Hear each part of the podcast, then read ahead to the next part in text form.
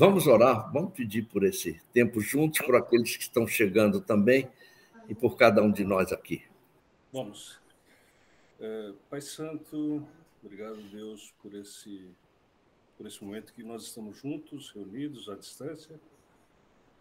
Esteja usando o Sr. José Remígio, Pai, para nos ensinar, através desse irmão que um dia escreveu essa carta, Pai. Nos ensina, através do Teu Espírito Santo, nos traz crescimento para que, é, de fato, esse ensino seja prático e possamos absorver e incorporar à nossa vida.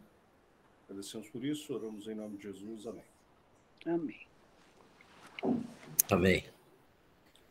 Muito bem, irmãos. Esse estudo de, do Evangelho de Marcos, que é o que a gente está se propondo nesse período, nós vamos dividir em dois módulos, da mesma maneira como uh, esse estudo já foi dado em 2017, 2018, uh, porque a gente aproveita um pouquinho mais. São só 16 capítulos do Evangelho de Marcos, mas tem muita coisa interessante. Eu, eu tive dificuldade de uh, de ficar em um período só de nove domingos, oito, nove domingos. E esse estudo já foi feito, então a gente tem no, uh, pode acessar no, no, site da, da igreja, da, do material da escola dominical. Então, ele está lá. Então, basicamente, o estudo vai ser em torno daquele material que já foi ali uh, publicado, já está gravado ali. Na primeira parte, uh, que a gente vai até o. Vai nos capítulos. Uh, até o capítulo 9, depois a gente vai, entra a partir do capítulo 10 até o 16. Então a gente divide por aí. Mas uh, é um, um evangelho muito interessante, vale a pena, porque a gente vai ter um, um aspecto diferente dos outros evangelhos, embora ele seja considerado também um evangelho sinótico, mas eu vou fazer uma introduçãozinha que às vezes é meio árida. E vocês podem também perguntar e fazer considerações que quiserem, tanto no meio como no final, uh, sobre tudo isso. Mas uh, o Evangelho de Marcos, a primeira característica dele é que é um evangelho de ação não é o evangelho muito de discursos, nem de teologia assim aparentemente mais profunda. Ah, e são características que, que fazem do Evangelho de Marcos uma ferramenta assim, muito interessante para a gente uh, ver a, a, o, Senhor Jesus Cristo em ação no seu ministério. Isso, às vezes, falta um pouco para a gente nós somos uh, um povo que preza muito pela ortodoxia. E está certo, e é isso mesmo. A gente tem que uh, pensar corretamente acerca da doutrina, do que a gente crê. Mas a gente, às vezes, é muito pouco prático. Então, eu diria que o Evangelho de Marcos nos impulsiona além da ortodoxia, para uma ortopraxia, para a gente agir corretamente como servos do Senhor Jesus Cristo. E aí, Jesus é apresentado no Evangelho de Marcos como esse servo, esse que veio para servir. E é interessante que tem um versículo uh, que nos uh, mostra exatamente isso, quando ele, é, é no Marcos 10, 45, que diz assim: Pois o, o próprio Filho do Homem não veio para ser servido, mas para servir e dar a sua vida em resgate por muitos. Eu poderia dizer que esse é uma espécie de resumo do Evangelho de Marcos, em que enfatiza ah, o aspecto de Jesus como servo e o servo sofredor. Bom, ah, Marcos, ele ah, realmente apresenta Jesus como Messias. Ele vem lá do Velho Testamento e ele resgata, da mesma maneira como, como Mateus, como Lucas e como João, Jesus como Messias. Marcos 8, 29, o Filho de Deus. o único Deus-homem completamente humano e totalmente divino, realizando milagres, e vai por aí fora. E Marcos ele enfatiza os aspectos práticos do ministério de Jesus, então registra de uma maneira bastante clara os milagres que ele fez, sejam uh, expulsão de demônios, cura de doentes, purificação de leprosos, uh, paralítico andando, a tempestade acalmando, ressuscitando mortos. Uma menina foi ressuscitada, alimentou 5 mil pessoas com uma pequena quantidade de comida, andando sobre o mar. São todos trechos que a gente encontra no Evangelho de Marcos. Mas ele não apresentou Jesus com a aparência de um rei, mas como o servo sofredor. Marcos 8,31 diz isso claramente. Ele veio para ganhar os corações das pessoas e dar a sua vida em resgate de muitos. Agora, ainda nessa introdução um pouquinho árida, mas eu acho que é interessante, uh, às vezes a gente fica parando para pensar, mas peraí, mas como a Bíblia chegou até nós? Não é esse o objetivo do nosso curso, mas é uma boa oportunidade para a gente pegar nisso. Como é que foi formado o cânon do Novo Testamento. O que é cânon? O que, que significa termos as escrituras do jeito que nós temos e, aqui em especial, o Novo Testamento? Ora, ah, foi um processo que durou muitos anos para que nós tivéssemos esses 27 livros que formam o que a gente chama o nosso Novo Testamento, que se juntou ao Velho Testamento, ah, que era a Bíblia hebraica, e depois a gente teve essa fixação ah, desse conjunto anos mais tarde. Mas a gente começa no início da, da, da vamos dizer assim, do ministério de Jesus, o quê? Os apóstolos, os discípulos seguindo o Senhor e os ensinos de Jesus foram sendo uh, transmitidos oralmente de uns para os outros. Eles tinham a Bíblia das escrituras deles, eram a Bíblia hebraica, eram as escrituras que eram uh, referidas nos evangelhos como uh, a lei, os profetas e os salmos, essa expressão que a gente encontra até usada por Jesus, em que é, era interessante que lá no Velho Testamento, lá no contexto da, do ministério de Jesus e como eles se referiam a essa lei, profetas e salmos, era uma referência dizendo: olha, leia o Pentateuco. Os profetas eram realmente os livros proféticos, mas nem todos os que a gente considera dentro daqueles profetas maiores e menores estavam incluídos nesses profetas. Uh, alguns estavam nos que eles chamavam outros escritos ou genericamente os salmos. Por exemplo, uh, profecia de Daniel não está entre os profetas, está entre os outros escritos. E tinha uma visão dos, dos, uh, dos judeus muito interessante. Eles davam uma certa gradação de qualidade de inspiração nesses livros. Então, para eles, a lei estava acima de tudo, era a mais pura das inspirações. Os profetas já estavam numa categoria um pouquinho mais abaixo. E os outros escritos mais abaixo ainda, que seriam os salmos, seriam os livros históricos, etc. Tal. Por exemplo, alguns históricos estavam entre os profetas. Josué, por exemplo, estava considerado entre os profetas. Então, a Bíblia hebraica ela tinha essa visão de gradação de inspiração. Lei, profetas e salmos. Um mais alto, médio e mais baixo. Mas eram as escrituras, não exatamente na ordem que a gente tem hoje, mas eram exatamente os livros que hoje nós temos, era considerado a Bíblia hebraica. Houve um, uma, só fazendo um parênteses aqui como ilustração, num dado momento, alguém já deve ter lembrado e, e ouvido e estudado sobre a Septuaginta, que era a versão dos 70.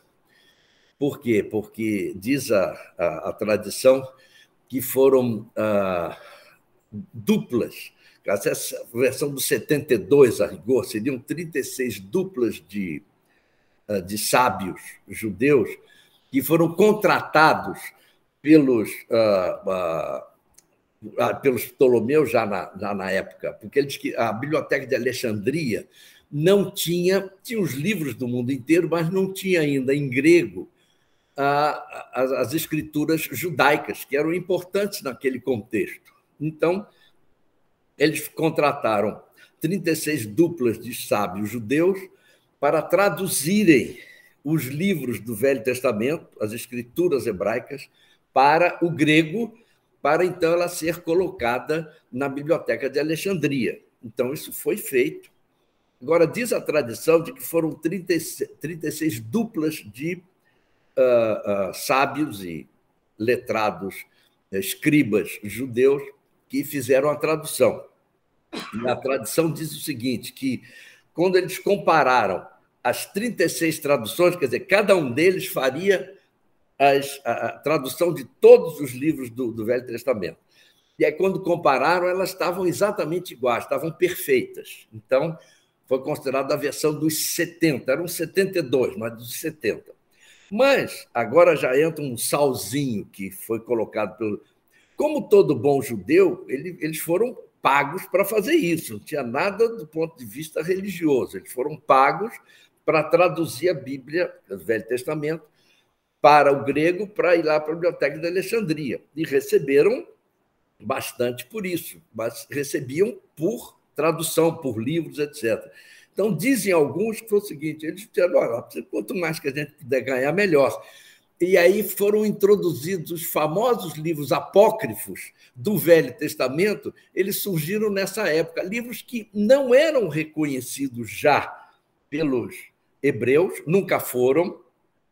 O nosso Velho Testamento sempre foi aquele, igual ao dos, dos judeus, mas a Septuaginta ganhou alguns livros, porque aí a coisa inchou um pouquinho mais, talvez faturaram um pouquinho mais, então a, a, a versão dos 70 Septuaginta é que foi a base de mais tarde, muito mais. Elas sempre foram consideradas, esses livros, além, foram sempre considerados como livros apócrifos ou pseudepígrafos, ou seja, eles foram colocados uh, além daqueles que foram grafados. Eles não misturaram, não, eles disseram: isso aqui foi como apêndice, mas faturaram um pouquinho mais.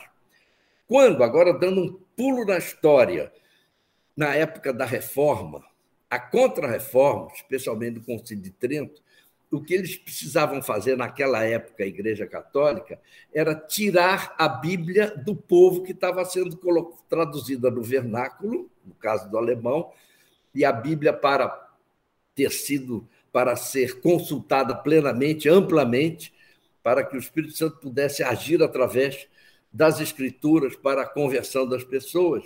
Então, houve um movimento de dizer: a gente precisa tirar a Bíblia do, da mão do povo, porque senão eles não vão seguir a orientação da igreja, a tradição da igreja, que ela muitas coisas estão já fora da Bíblia.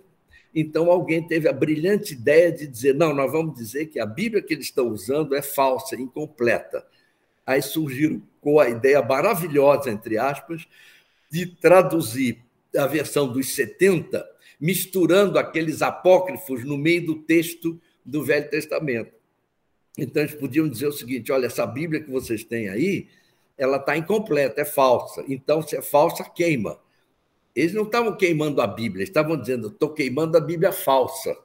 E isso foi, vamos dizer assim, a partir do Concílio de Trento, é que foi vamos dizer assim, incorporado na chamada Bíblia Católica os livros apócrifos. Então, isso é uma coisa mais ou menos recente. Mas a origem dele está lá atrás, na tradução da versão dos 70. Mas isso aqui é, uma, é um parêntese histórico, só para a gente entrar na questão que eu estou falando da, da, da fixação do, do cânon das Escrituras. Então, Marcos, ele é, vamos dizer assim, talvez o mais antigo dos evangelhos todos os, uh, os estudiosos de, de texto, etc., consideram que tanto Lucas quanto Mateus, entre outras fontes, se basearam em Marcos para escrever os seus evangelhos. evangelhos. João já tem uma característica diferente. Então, Marcos ele ele está nesse nesse começo uh, do registro dos, dos evangelhos, porque as escrituras eram o Velho Testamento. Então, no, isso no tempo dos apóstolos, os discípulos, tudo ali, as referências às escrituras. Mas a igreja cresceu, a igreja se expandiu. O ministério dos apóstolos foi continuando nesse sentido. As igrejas ah, ah, Jerusalém foi dispersa em função de perseguição, Império Romano, e a coisa foi indo. Então, muitos registros foram sendo feitos. Os evangelhos, as epístolas paulinas, as epístolas de João, ah, e outras uh, cartas que a gente viu, cartas gerais de Pedro, cartas de Judas, etc. Esse material todo ele foi sendo usado pelas igrejas. As igrejas recebiam essas cartas. A igreja de Corinto recebia as cartas de Paulo, a igreja de Gálatas recebia a carta de Paulo. Houve outras cartas de Corinto para Corinto, que não, não, não estamos registrando, constam, foram quatro cartas que Paulo escreveu para a igreja de Corinto, e por aí afora. Esse material foi sendo usado uh, de, de forma constante e de forma fundamental pelas igrejas como orientação de vida para as igrejas. Era, era necessário isso. Então, ah, muito material foi sendo produzido e distribuído. Mas algumas outras coisas também eram distribuídas juntas que não tinham a mesma origem e que eram questionadas porque não batiam bem com o ensino dos apóstolos, que eles foram recebendo das várias igrejas que a gente vê ali no próprio registro do Novo Testamento. Até que várias tentativas foram feitas de identificar quais dessas cartas, quais desses evangelhos, aí tem, tem Marcos, tem uh, Mateus, tem uh, Lucas, Atos, eh, João mais tardiamente, quantas dessas cartas realmente poderiam ser atribuídas aos apóstolos e a autenticidade do conteúdo desse ensino em relação ao próprio ministério terreno de Jesus. Então, isso foi durante os primeiros séculos da igreja, vários pais da igreja tentaram identificar isso uh, e fazer listas, que muitas delas incluíam as, as, os nossos livros do Novo Testamento, não todos, mas alguns, outros, outras além dessas que nós temos também, até que no ano 367 da nossa era, o bispo de Alexandria, que se chamava Atanásio, ele publicou uma carta de Páscoa às igrejas que estavam debaixo da sua, uh, uh, da sua diocese, do seu, uh, da sua supervisão, da sua responsabilidade. E essa carta que ele envia uma carta de Páscoa, ele envia às suas igrejas, ele relaciona, como muitos outros fizeram também, ele faz uma relação de 27 livros, que são os nossos 27 livros, ele faz essa, a relação desses 27 livros, isso em 367, e que ele diz essas, esses livros foram aprovados para instrução doutrinária das igrejas. Então, ele, ele como bispo daquela região de Alexandria, com as igrejas, diz, olha, esses livros são os que realmente devem ser usados para a instrução doutrinária da igreja. Eram os nossos 27, muitos outros. Bom, o que, que aconteceu? A partir daí não houve nenhuma decisão formal de nenhum concílio dizendo esses são os 27 livros canônicos inspirados. Mas, naturalmente, esses livros foram, essas é, essa relação foi sendo repetida, foi sendo uh, cada vez mais utilizada, e ela acabou se sedimentando como os livros inspirados do Novo Testamento para uso da igreja. E três critérios são considerados, os estudiosos identificam como três critérios que levaram esses 27 livros a serem inquestionavelmente considerados como os livros inspirados a serem usados pelas igrejas. Primeiro, ah, eles eram livros que tinham uma origem apostólica. Isso quer dizer o seguinte: os autores desses livros, eles ou eram um dos apóstolos ou pessoas ligadas a um dos apóstolos. Então, ao longo desses anos, desses trezentos e tantos anos, isso ficou caracterizado que esses livros foram identificados, a origem deles, a autoria deles estava associada a algum dos apóstolos ou a alguém ligado aos apóstolos. Uh, outro, segundo aspecto era que esses eram livros que, ao longo do tempo desses 200, 300 anos, eles uh, tinham sido aceitos pelas igrejas devido ao seu uso continuado. Eram livros que tinham sido continuadamente usados por diversas igrejas em diversas situações. Era o segundo critério. E o terceiro critério é que esses livros, o conteúdo deles, eles tinham consistência doutrinária com o ensino do Antigo Testamento. Eram livros que ah, ah, vamos dizer assim, cujo conteúdo era consistente com o Velho Testamento. Então, esses três critérios foram aceitos assim como ah, algo que caracterizou esses 27 livros e passaram a ser aceitos, é o que a gente chama de cânon do Novo Testamento, e cânon é uma palavra grega para vara de medir, então é um padrão. Então, esses 27 livros foram considerados o padrão do Novo Testamento. É interessante que não houve discussão nem na reforma, nem na contra-reforma, nem em algum momento ao longo da história da igreja houve questionamento em relação aos 27 livros do Novo Testamento. Então, isso deixa a gente muito tranquilo em relação a esse, esse, essa inspiração desses livros.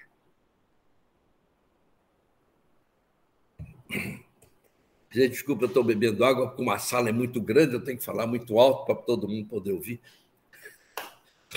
Mas interessante essa questão da fixação do cânon. Por quê? Porque a gente se preocupa e tem que se preocupar com a ortodoxia da Bíblia, com a inspiração das Escrituras. Aí entra uma coisa interessante que eu queria aproveitar para falar hoje também, nesse momento de, de introdução. A gente diz que a Bíblia é inspirada uh, o Espírito Santo veio sobre os escritores originais, que a gente está descobrindo aqui por essas informações históricas, que não foi uma coisa programada, eles foram registrando aquilo que veio a eles e nesse processo. Mas a gente reconhece, a própria Bíblia diz isso, é dentro das escrituras que a gente tem o reconhecimento disso, de que uh, o próprio Espírito Santo ele inspirou esses autores a registrarem o que acabou sendo reconhecido como de origem apostólica, ensino consistente com o Velho Testamento, uso continuado da igreja, mas aquilo que realmente uh, registrou os passos do Senhor Jesus e o início da igreja, da expansão do Evangelho nas igrejas ali da Ásia Menor e do início da expansão do Evangelho. Agora, a gente precisa ter uma, uma, uma, um cuidado muito grande, porque às vezes a gente, na, vamos dizer assim, na ânsia de proteger o texto da Escritura, a gente afirma algumas coisas que não pode afirmar. Ah, eu não quero fazer questionamento de ordem teológica nenhuma, mas apenas levantar para a gente pensar um pouco. A gente usa muito a expressão de que a Bíblia é inerrante conforme os textos originais. Que textos originais? Ninguém tem esses textos originais. Eles foram todos perdidos. E eu tenho a impressão, para mim, de que, pela providência de Deus, não deixou que nenhum texto original fosse preservado. Já imaginou como estaria sendo adorado um pedaço de pergaminho que foi escrito pelo apóstolo João na ilha de Pátimos, etc, etc, nós vamos pegar aquele negócio, botar numa uma redoma e dizer, olha, isso aqui tem um poder mágico. Não, não tem nada disso. Tudo que nós temos já foram, vamos dizer assim, foram cópias das cópias das cópias, e nesse processo de cópias, muitos erros existem, muitos enganos existem, mas eles não comprometem o conteúdo original. Aí é que entra a ação do Espírito Santo. E eu gosto muito de uma expressão de que no Congresso de Lausanne de 74, ali com John Stott, com Billy Graham e tantos outros, eles, ah, no que diz respeito às escrituras, eles disseram o seguinte: as escrituras são sem erro em tudo o que elas afirmam. Então, a inerrância das escrituras é em relação ao seu conteúdo e não à sua forma, à sua letra ou seu uh, registro pura e simplesmente. Que pode haver erros humanos, que são pessoas humanas que escreveram, podem ter se enganado com datas, com nomes, com seja o que for, mas o conteúdo foi preservado pela ação soberana do Espírito Santo. Então, isso é que é o, o mais importante. Então, é, é o conteúdo, é senão nós íamos achar que uh, é, é, tipo psicografia. Então, quer dizer, alguém senta lá, não estou nem pensando. Então, o Espírito Santo veio, pegou na minha mão e fez com que eu escrevesse. Não, não é isso. Eu, com todas, quer dizer, aqueles servos do Senhor, com todas as suas características humanas, foram usados pelo Espírito Santo para registrar aquilo que hoje chegou até nós, preservado pelo mesmo Espírito Santo, cujo conteúdo não tem engano nenhum é perfeitamente completo e sem erro em tudo que afirma e por isso é que a escritura ela é para a nossa edificação e o Espírito Santo age através dela. A letra em si é morta, mas o Espírito vivifica e aplica a escritura às nossas, às nossas vidas. É interessante a gente pegar nisso, porque a gente vai ver que, ah, por diferentes modos, as escrituras foram foram uh, trabalhadas nesse sentido. E no caso especificamente nosso aqui do, da, de Marcos, a gente vê que o, o Marcos ele é um dos uh, evangelhos chamados de sinóticos. O, o, evangelho sinótico é aquele que o termo ele vem do, do, grego, sinoral, etc., que é uma coisa que você tem uma visão conjunta, uma visão panorâmica conjunta de fatos históricos. Então, a gente pegando Marcos, a gente pegando uh, Mateus, a gente pegando Lucas, a gente tem visões semelhantes de pontos de vistas diferentes de uma apresentação histórica de acontecimentos. Mas de João é diferente. João ele surge no final do primeiro século, em que a motivação de, de João, completamente diferente dos três sinóticos, eu vou falar dos três sinóticos, ah, já havia uma questão teológica no contexto da igreja em relação à pessoa de Cristo. E com a, o gnosticismo, com o docetismo, etc., já começavam alguns questionamentos. Será que Jesus Cristo, ele ah, de alguma maneira, ele foi ah, uma aparição do Deus Todo-Poderoso em forma humana? E isso começou a, a graçar no, no contexto da, da, da igreja, tanto que João começa o seu evangelho de uma maneira completamente diferente quando, uh, quando ele disse, a gente indo lá para o Evangelho de João, a gente fica assim, como é que ele, todos os outros começam com as, de alguma maneira, com as. Uh, ou, uh, genealogia, Marcos, mas Lucas e Mateus com genealogia com características diferentes, mas João começa assim, no princípio era o Verbo, e o Verbo estava com Deus e o Verbo era Deus. Ele estava no princípio com Deus, todas as coisas foram feitas por ele, sem ele nada foi feito se fez, a vida estava nele e a vida era a luz dos homens. A luz resplandece nas trevas e as trevas não prevalecem contra ela. João começa dessa maneira para dizer o seguinte: olha, o Deus, Jesus que nós estamos falando, ele era o Verbo, era o próprio Deus, mas ele se tornou homem como nós. E a dificuldade daquela época que João escreve é que havia uma grande dificuldade de aceitação de que Jesus era completamente homem e completamente Deus. O mistério da encarnação. E isso, pela influência do pensamento grego, ficava numa dicotomia, numa divisão da seguinte maneira: ou eu vou entender que, e houve tendências nesse sentido, dos, dos ebionitas, que Jesus era um homem perfeito que foi feito Deus. E já outros diziam, não, o próprio Deus, em aparência de homem, veio até nós. E com isso havia uma dicotomia. Dificilmente era aceito o fato de que, naquele contexto que motivou João escrever, de que Jesus, ele ou era Deus completamente, em forma humana, ou ele era um homem perfeito, tornado Deus pela sua perfeição.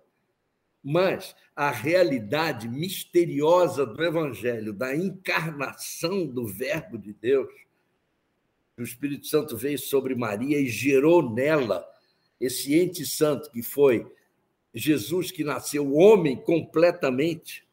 E o interessante é que, ao ser homem completamente, ele, teoricamente, potencialmente, poderia pecar, mas ele não pecou. Então, é uma, é uma coisa, é um mistério para nós. Mas esse mistério é que é o ponto fundamental da encarnação do Verbo para que ele pudesse ir até a cruz e morrer na cruz, ele tinha que ser completamente homem. Mas para ele ressuscitar, nos dar vida e não ter pecado, ele foi completamente Deus. E ele se esvaziou, assumiu a forma de servo. E João vai tratar disso, mas não, não vamos entrar em João, é só uma, uma, uma pincelada em relação a isso. Mas os outros três evangelhos estão tratando de diferentes maneiras desse homem Deus, mas que ele nasce entre nós. O Mateus ele vai escrever para os judeus. Ele vai fazer toda uma referência ao Messias prometido, ao povo hebreu. Ele vai fazer uma referência a toda a lei. E ele, ao falar na genealogia, ele, ele começa de uma maneira diferente. Ah, ele cuida de Jesus como filho de Davi. E ele vem na genealogia de Davi para chegar em Jesus. Já Lucas, ele vai falar para os gregos. E ele vai falar do homem perfeito, que os gregos buscavam o homem perfeito. E ele parte na genealogia do próprio Jesus e chega até Adão, chega até Deus, ah, no sentido contrário. Um vem num sentido, outro vem no outro. Então, os dois, Mateus e Lucas, ele tratam da genealogia de Jesus para apresentá-lo como o Filho de Deus, como o Messias prometido. Marcos não fala nisso. Marcos ele começa de uma maneira assim muito uh, simples, muito objetiva. Por que isso? Ele começa dizendo o seguinte: princípio do Evangelho de Jesus Cristo, Filho de Deus, como está escrito na profecia de Isaías. Ele vai lá para o Velho Testamento, se refere ao Velho Testamento, mas ele não faz considerações da genealogia de Jesus, do pedigree, digamos assim, de Jesus, nada disso. Por quê? O objetivo maior de Marcos era falar para os romanos. E os romanos não estavam interessados em uh, panorama de genealogia nem de importância de ninguém. Os, para os romanos, todos tinham que servir aos romanos. Os romanos eram os donos do mundo. Então, valia para os romanos quem pudesse servir aos romanos. E aí Marcos pega isso e diz assim: Eu vou apresentar alguém que é servo. É o melhor servo de todos, porque é um servo que vai alterar todo o sentido de vida em todos os aspectos. Então, ele apresenta Jesus como servo. Então, essa é a tônica de Marcos, diferente de Mateus e diferente uh, de, de Lucas. E jo, João, completamente diferente.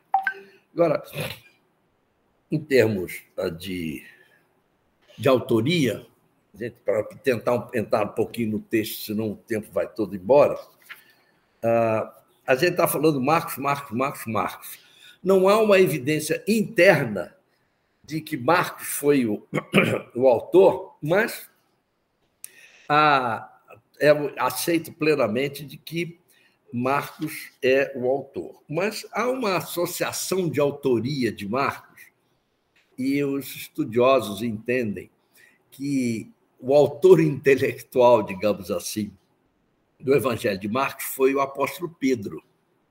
Isso é aceito bem pela, pela crítica textual de que Pedro, a rigor, foi a fonte maior de Marcos. Por que isso? Muitas coisas interessantes. Marcos era de uma família ali que ah, era filho de Maria, na casa para onde Pedro fugiu quando escapou uh, para escapar da prisão. Esse mesmo Marcos, João Marcos, foi que Paulo e Barnabé levaram com eles para a primeira viagem missionária e depois foi motivo de dissensão entre Barnabé e Paulo, porque Marcos pisou na bola naquela ocasião, querendo voltar para casa, etc. É muito interessante o estudo de Atos vai nos mostrar tudo isso. Ele era primo de Barnabé, Colossenses 4, 10 diz isso. E há outras referências que mostram a conexão de Marcos com Pedro, com Barnabé, com Paulo, Timóteo. Tem muitos textos que a gente depois pode ver. O texto escrito que está lá no site da igreja tem essas referências todas. Agora, os pais primitivos, eles sempre foram enfáticos em afirmar que João Marcos ele coletou o seu material de Pedro. Então, seria o Pedro. A... E outros estudiosos antigos, Eusébio, na sua história eclesiástica, afirma que Marcos havia se tornado o intérprete de Pedro. Justino, mártir, também cita o Evangelho de Marcos como sendo memórias de Pedro. Irineu também identifica Marcos como discípulo e intérprete de Pedro. E Clemente de Alexandria chega a afirmar que Pedro estava vivo quando Marcos escreveu e verificou a precisão de sua narrativa. Não há evidências disso. Mas, devido ao testemunho antigo da igreja, pouca dúvida pode haver de que João Marcos escreveu o segundo evangelho e provavelmente ah, ele foi, escreveu com base. Então, há muitas evidências históricas nesse sentido. Agora, tem um detalhe muito interessante, ah, que não sei se vocês ah, se vocês ah, já tinham ouvido nisso, eu queria que vocês abrissem suas Bíblias aí, Marcos, capítulo 14, e vissem o versículo 51 e 52. Marcos 14, 51 e 52. Abriram? Já viram? Eu vou ler. Vocês devem lembrar, naquele momento, quando Jesus é ungido lá em Betânia, o pacto de traição, etc. Jesus é levado perante Sinédrio e tal. Naquele momento, na, na, na expectativa da prisão e do sacrifício de Jesus, o texto diz o seguinte: um jovem, coberto unicamente com um lençol, seguia Jesus. Eles o agarraram mas ele largou o lençol e fugiu nu. Parece que não tem nada a ver esse texto com o restante do Evangelho, nem na frente, nem antes, nem depois. Não sei se vocês já tinham notado isso, já tinham parado com isso. Os melhores estudiosos dizem o seguinte: esse registro é, digamos, uma prova interna de que foi Marcos que escreveu. É uma referência que o próprio Marcos faz dele mesmo a, a interpretação aqui é o seguinte: esse jovem é Marcos, é João Marcos, que ele era novo ainda, estava lá na casa da sua mãe. Ele conhecia de Jesus, mas era adolescente, jovem ali. Uh, e ele estava seguindo Jesus de longe, enrolado num lençol, só no lençol.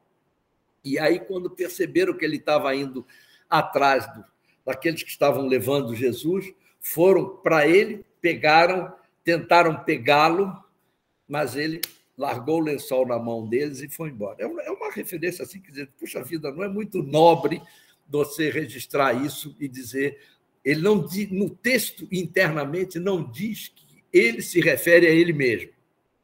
Mas os melhores estudiosos interpretam o registro desses dois versículos como uma espécie de uma, de uma evidência literária de dizer de Marcos dizer, olha, isso aqui, só eu poderia saber disso, porque esse aqui era eu, que estava ali seguindo a Jesus. É, é muito mais do ponto de vista, vamos dizer assim, interessante, não digo até folclórico, mas é algo uh, que mostra exatamente a, a, a, humanidade uh, de Marcos e de Jesus naquele contexto ali. Mas então esse é o Marcos.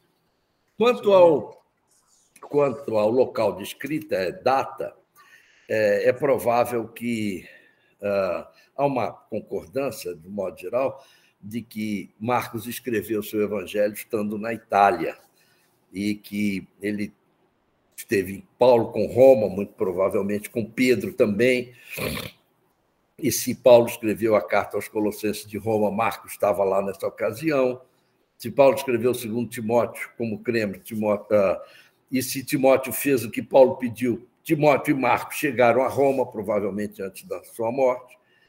Uh, se em 1 Pedro 1, uh, uh, 1 Pedro 5, 13, a referência à Babilônia se refere a, veladamente a Roma, então Marcos estava em Roma com Pedro quando essa carta foi escrita, então são algumas referências que fazem com que se pense nesse sentido e que Marcos estava na Itália, em Roma, quando, quando escreveu.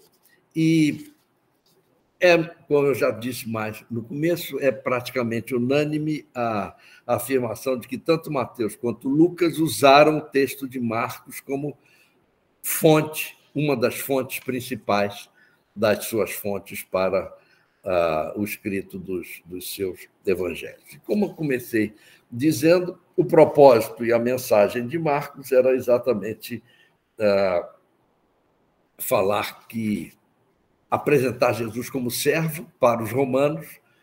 E para terminar essa introdução aqui, eu vou falar no final do Evangelho de Marcos, só dessas antes de entrar no texto. Os, os, manuscritos mais importantes, porque a gente tem como base das escrituras que a gente tem, os manuscritos que foram uh, produzidos posteriormente dos vários, de vez em quando eram achados alguns manuscritos novos, como na época de Qumran, em 47, muitas coisas foram achadas ali e tal. À medida que, pela, uh, pela pesquisas, pelas escavações, etc., alguns manuscritos eram resgatados, às vezes manuscritos mais antigos eram achados. Então, ao verificar que tinha um manuscrito mais antigo, então se faziam as revisões e viam que alguns, uh, alguns textos não constavam dos melhores manuscritos. A gente encontra em algumas traduções alguns trechos entre colchetes, porque realmente já estavam usados nas escrituras durante muito tempo. Depois descobriram que os melhores manuscritos não tinham aqueles, aqueles trechos, mas eles mantiveram e colocaram entre colchetes com essas, né, com essas considerações.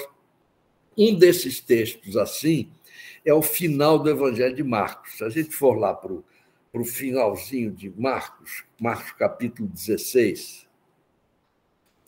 Em algumas Bíblias isso ainda é marcado, outras não. Uh, o, os melhores manuscritos que foram achados mais recentemente, que se referem a, a épocas muito anteriores, uh, eles uh, o versículo, o capítulo 16 de, uh, de Marcos, ele termina nos melhores manuscritos no versículo 8.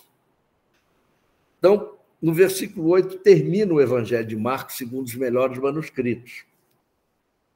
O, a partir do 9, do 9 ao 20, é que surgem, uh, vamos dizer assim, o que, que pode ter ocorrido então? É que alguns dizem, não, Marcos nem terminou o seu evangelho por alguma circunstância. E outros dizem, não, ele terminou ali mesmo. Depois, com os outros os evangelhos sendo mais utilizados, Marcos ficou meio fora de uso durante algum tempo, até fechamento do cano, etc. Então, ah, alguns perceberam que esse final de Marcos estava meio abrupto, parece que estava faltando alguma coisa, ele não concluiu alguma coisa. Então, alguns estudiosos acham que esse final que nós temos aqui, de, de, de nove uh, até, o, até o final, ele é um, um ele é um final que foi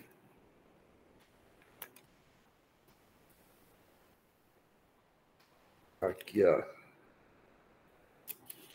eu dou minha folha aqui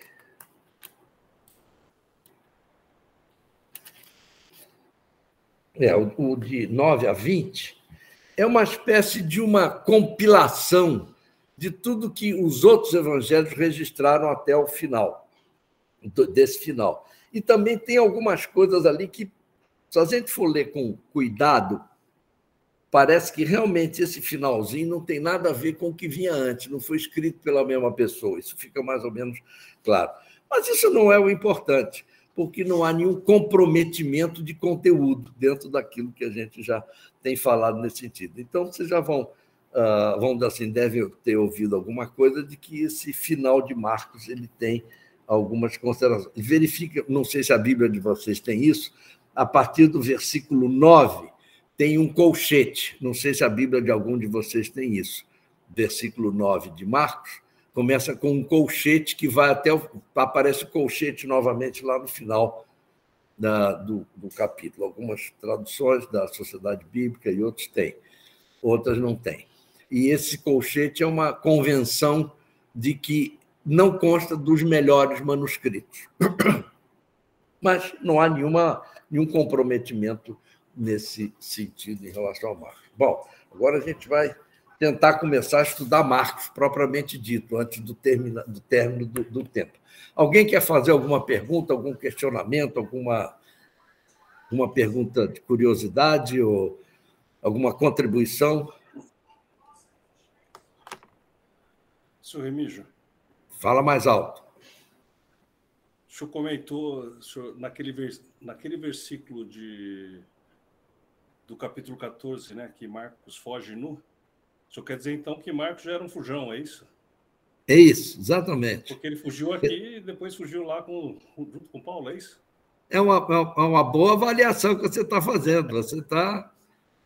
Eu não tinha pensado nisso, mas não deixa de ser uma, uma relação com a, quer dizer, uma antecipação da fuga futura. Só que depois, lá com, com Paulo e Barnabé, ele fugiu vestido, que eu saiba.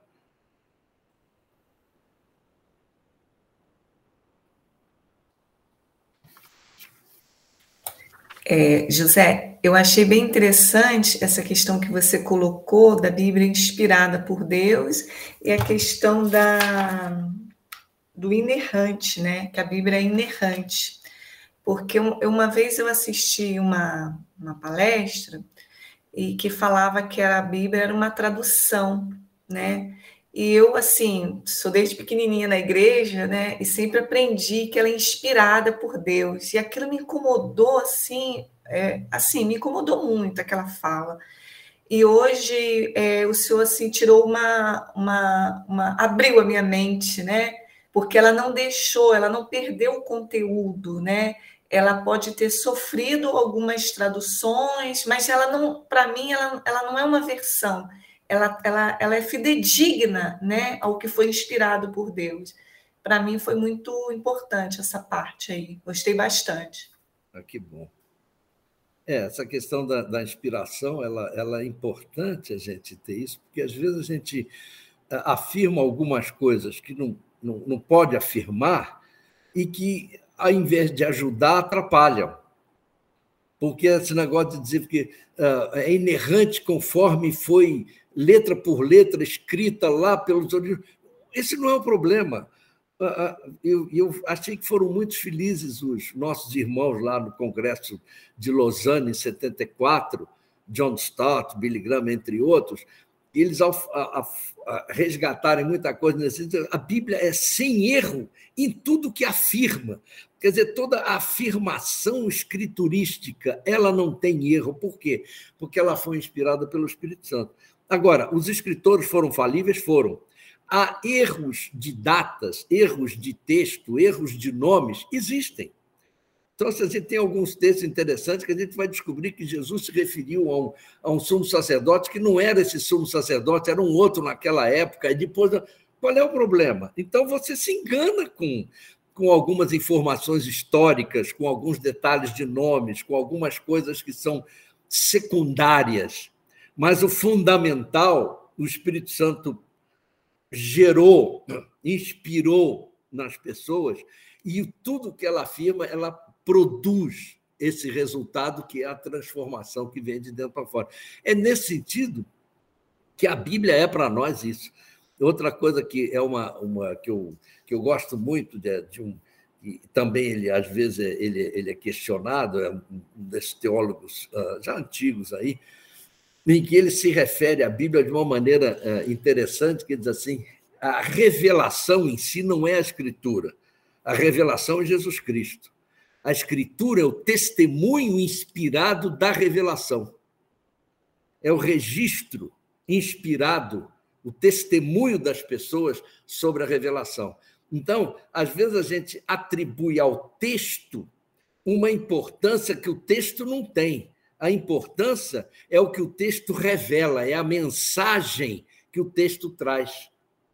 O texto ele é falível, ele é limitado, mas o conteúdo da mensagem ele é plenamente dinamizado pela ação do Espírito Santo. E, e, é isso que às vezes a gente perde um pouco de, ah, de vista e, e sucumbe, porque às vezes começa a vir umas críticas, isso é aquilo, não, isso é tradição, isso é aquilo. Tem tradição no meio disso tudo, mas mais do que isso, tem a inspiração do Espírito Santo que usou pessoas com falhas, falíveis, incompletas, er, errando, no entanto, não ficou comprometida a mensagem. A linguagem é limitada. E é um problema que a gente sabe disso. A nossa linguagem é limitada. Eu não tenho uma linguagem perfeita. Muitas coisas eu quero transmitir e não consigo. Mas a mensagem, mesmo numa linguagem limitada, porque a mensagem ela é inspirada e ela a mensagem ela é da palavra, é a revelação, é o testemunho dessa ela é perfeita e continua fazendo aquilo para o qual ela foi colocada. E é por isso que a Bíblia é o que é.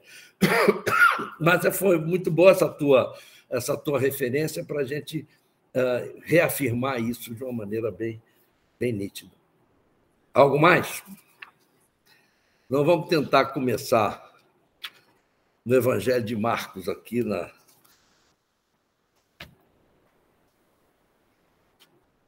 na, no início do, do, Evangelho de Marcos, a gente vai, no, nos primeiros 11 versículos, uh, Marcos ele compartilha um aspecto da, do servo, nos versículos 12 a 28, outro aspecto, e no, no, nos versículos 29 a 45, outro aspecto. É muito interessante se a gente for dividir esse primeiro capítulo de de Marcos dessa maneira.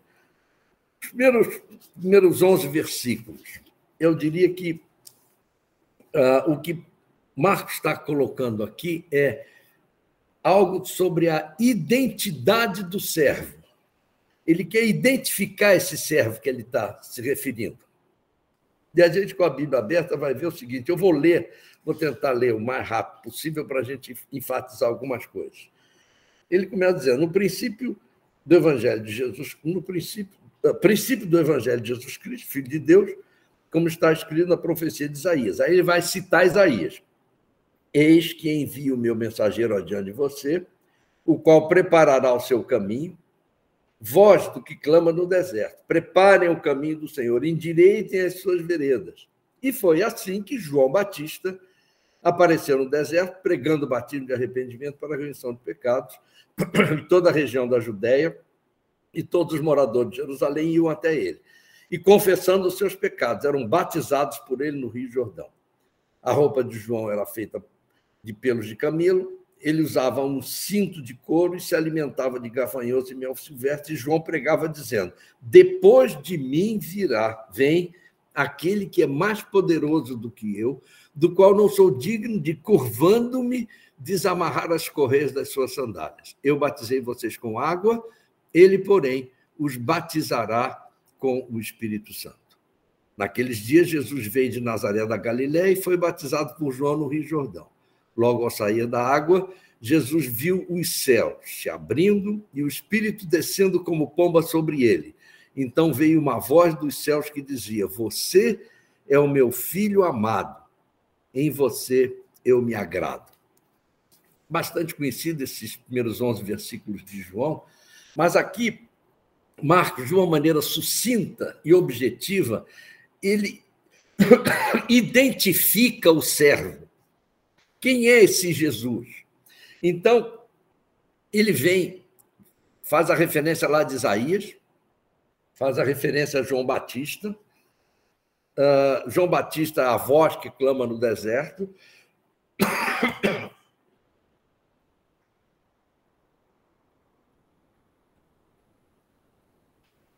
E ele diz: Eu não sou digno de desamarrar as sandálias dos pés dele.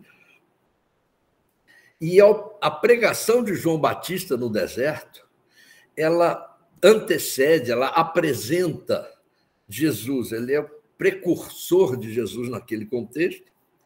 E naqueles dias, o versículo, essas referências a gente tem em Lucas e Mateus também, Jesus veio de Nazaré, onde ele tinha sido criado, e foi batizado por João no Rio Jordão. Você vê que também o Mateus, uh, Marcos não entra muito em detalhes. Ele é assim, pão, pão, queijo, queijo, é e, e rapidamente.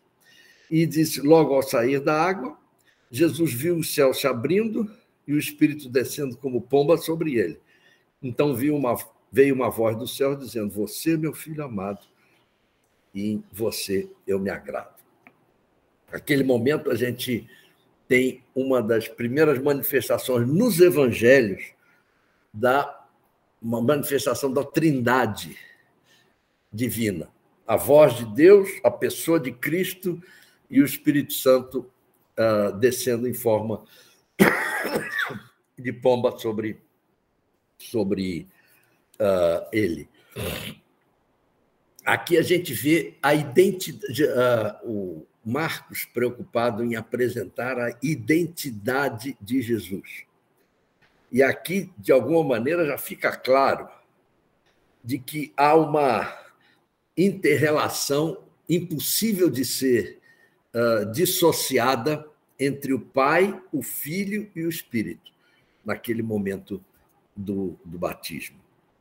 E com essa introdução de identificação Marcos uh, começa o seu evangelho. Logo a, a seguir, é interessante que no versículos 12 a 28, a preocupação de Marcos, uma vez identificado o servo, ele vai falar sobre a autoridade do servo. Era um servo, mas um servo que tinha autoridade. E como é que isso acontece? Continuando a leitura, e logo o Espírito Conduziu Jesus ao deserto, onde ficou durante 40 dias, sendo tentado por Satanás. Estava com as feras e os anjos o serviam. Depois de João ter sido preso, Jesus foi para Galiléia, pregando o evangelho de Deus, e ele dizia: O tempo está cumprido e o reino de Deus está próximo. Arrependam-se uh, e creiam no evangelho. Caminhando uh, Caminhando junto ao mar da Galiléia, Jesus viu os irmãos Simão e André que lançavam as redes uh, porque eram pescadores. Jesus lhes disse: Venham comigo, e eu farei com que sejam pescadores de gente. Então eles deixaram imediatamente as redes e o seguiram. Pouco mais adiante, Jesus viu Tiago, filho de Zebedeu, João, seu irmão, que estavam no barco consertando as redes, e logo o chamou. E eles seguiram Jesus, deixando seu pai Zebedeu no barco com os empregados. Depois entraram em Cafarnaum e logo no sábado Jesus foi ensinar na sinagoga e maravilhavam-se com a sua doutrina. Ah, é porque os ensinava como alguém que tem autoridade, não como os escribas. E logo apareceu na sinagoga um homem possuído de espírito imundo, o qual gritou: O que você quer conosco, Jesus Nazareno? Você veio para nos destruir? Sei muito bem quem você é, o Santo de Deus. Mas Jesus o repreendeu, dizendo: Cale-se e saia desse homem. Então, o espírito imundo, agitando violentamente, gritando em alta voz, saiu dele.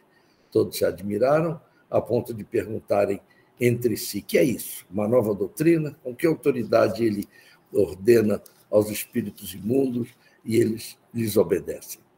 E a fama de Jesus espalhou-se depressa em todas as direções por toda a região da Galileia. Aqui a gente vê o seguinte: de, em, em alguns pontos que Marcos pinça aqui, que ele fala sobre a autoridade desse servo. A primeira coisa é quando ele é impelido, o termo aqui, assim, o Espírito conduziu Jesus ao deserto, ele foi impelido ao deserto, ele ficou durante 40 dias sendo tentado por Satanás, estava com as feras e os anjos o serviam.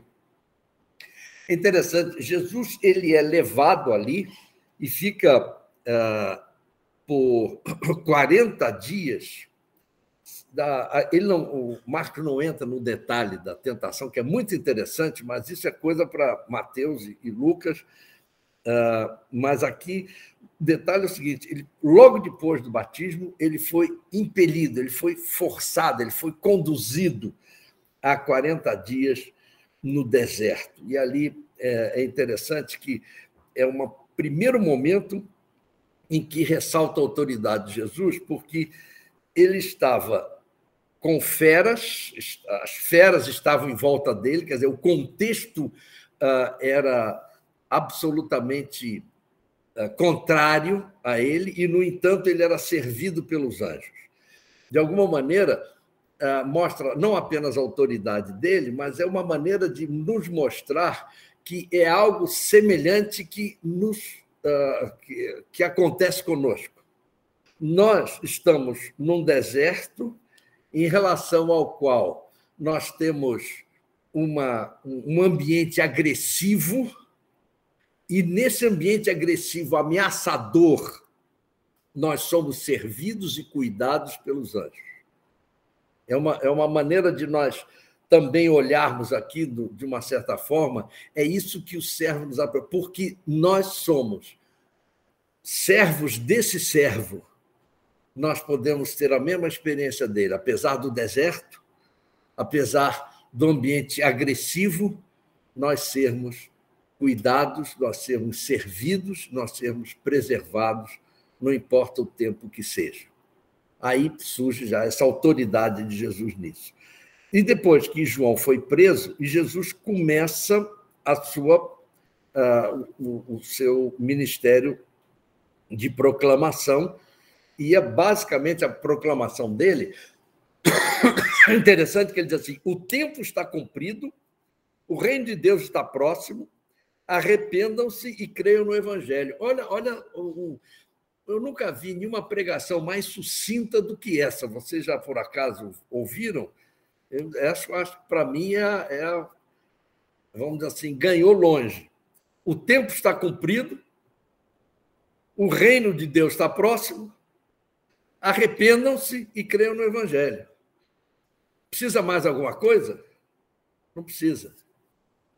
E uh, a objetividade de Marcos, mostrando a objetividade de Jesus aqui, ela enfatiza que é uma objetividade plena de autoridade. E nessa, essa autoridade vai se manifestar nos momentos a seguir do texto quando ele chama os seus primeiros discípulos. Então, ele caminhando junto ao mar da Galileia, viu os irmãos Simão e André, depois Tiago e, e, e João, filho de Zebedeu, pescadores, e os chamou e eles logo o seguiram. É interessante, a, não, não houve uma. Eles não titubearam eles já, evidentemente, já tinham ouvido a proclamação de Jesus e eles aceitaram plenamente, com decisão, mesmo tendo que abrir mão de algumas coisas importantes. O tempo já está um pouquinho mais, mas mais uns minutinhos a gente, a gente termina aqui. E ainda a manifestação de autoridade, quando ah, eles entram em, em, em Cafarnaum, e surgem aqueles desafios ali, porque uh, eles viam que Jesus ensinava com autoridade, não a autoridade dos escribas, mas ele tinha autoridade. Não, ele não, não ensinava com a autoridade das autoridades, mas ele tinha pessoalmente autoridade. E aí houve uma, uma, um confronto de, ah, vamos dizer assim, um confronto espiritual demoníaco aqui com Jesus, quando aquele homem endemoniado ele reage, quer dizer, o espírito nele reage e Jesus o repreende e ele o, o afasta e ele aí a fama dele fica porque era alguém que já era conhecido ali naquele contexto. E no final da, então aqui a gente tem alguns textos que que exemplificam a autoridade de Jesus sobre as pessoas na proclamação e sobre os espíritos malignos naquele momento ali. E no por fim, os últimos versículos do, uh, do capítulo 1, falando da compaixão do servo. E aí ele cura a sogra de Pedro, a partir do versículo 29, ele sai da sinagoga, era no sábado, ele vai para a casa de Simão, e André, a sogra de Simão, estava na cama com febre, e aí eles uh, deram a notícia a Jesus, ele se aproximou, pegou a mão dela e a curou, e ela passou a servir. Agora, uma brincadeira, uma parente, uma brincadeira que tá, é conhecida, todo mundo sabe, conhece essa brincadeira, é que dizem que essa foi a razão pela qual Pedro negou a Jesus mais adiante, é porque ele curou a sogra dele. Mas isso é só para criar um pouquinho de, de ambiente aqui na, nisso. Bom, muitas outras curas ah, que ele, ele fez, mas mais do que isso, uh, expulsou demônios uh, e não permitia que falassem porque não era chegado o momento ainda de ser divulgado tudo aquilo. Ele prega nas sinagogas, uh, todos vão, vamos dizer assim, atrás dele, ele cura um leproso. É interessante, quer dizer, são manifestações de compaixão de Jesus em relação a pessoas, enfermidades, curas, leprosos, e ele insiste no sentido de que ele não seja exposto ainda naquele momento, ele queria ainda um tempo para poder desenvolver o seu ministério sem ser muito sem ser muito alarde nesse sentido. Então, esse, esse finalzinho aqui do capítulo 1 mostram um aspecto da compaixão de Jesus como servo. Bem, irmãos, uh, acho que o nosso tempo já, já foi. Algumas perguntas que os irmãos queiram fazer.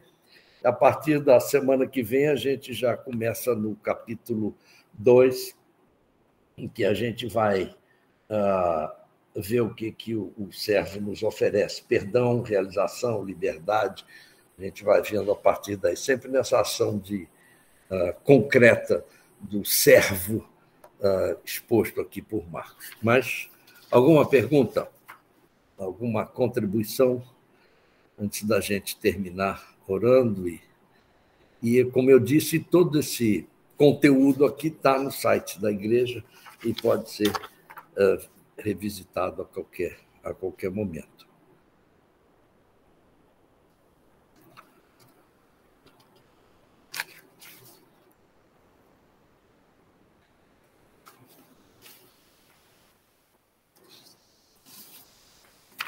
Eu, eu tenho Muito um comentário, bem. senhor Remígio. O senhor comentou no começo né, que o Evangelho de Marcos ele é um Fala mais alto. ação, né? Hã? O senhor comentou no, no início que o Evangelho de Marcos é um evangelho de ação, né? De ação. E o senhor falou, comentou agora há pouco sobre a objetividade da pregação que a gente viu, né? E quando você comentou isso, me veio à mente, lembrei de, da, do livro de Jonas, né? que quando ah. Deus fala para Jonas fazer, ele não faz, e no fim ele vai lá, chega em Nínive e fala assim, olha, a cidade vai ser destruída em 40 dias. E a cidade se converte. Né? Então, é, eu acho que existe, é exatamente o poder da palavra, né? que o senhor falou da autoridade de Jesus, e a gente poderia também falar da autoridade da palavra de Deus, né? apesar da objetividade da pregação, a palavra ela não volta vazia, né? Exato. E como aconteceu lá em Jonas, né, a gente pode ver né, aqui na, nesse evangelho, como o senhor falou, pô, o senhor já viu alguma pregação mais sucinta, né? mais objetiva? Né? Mas eu me lembrei lá de Jonas, né? E aí me lembro de uma história, né? Que alguém um dia andando na praia, né? E viu um pedacinho da Bíblia, né? E é verdade. Escrito assim, né? É, disse Deus, né? E a pessoa pegou, leu aquilo e falou assim, pô, peraí, Deus fala, né? E aquilo ficou martelando e ela falou, bom, se Deus fala, ele falou assim, então fala comigo, né? E algum tempo depois uma pessoa chegou até a casa dela e foi pregar o evangelho, ela se converteu, né? Então, quer dizer, foram duas palavras, né, que ela viu da Bíblia e leu e, e que aquilo ela orou e Deus trouxe, né, alguém para poder falar de Cristo para ela, né? Então, acho que exatamente esse lado, né? É, muitas vezes a gente fala assim, bom, quanto se eu tiver que evangelizar alguém, o que eu vou falar, né? Ou quanto eu vou falar? O evangelho, né? É o suficiente, a palavra é suficiente, né?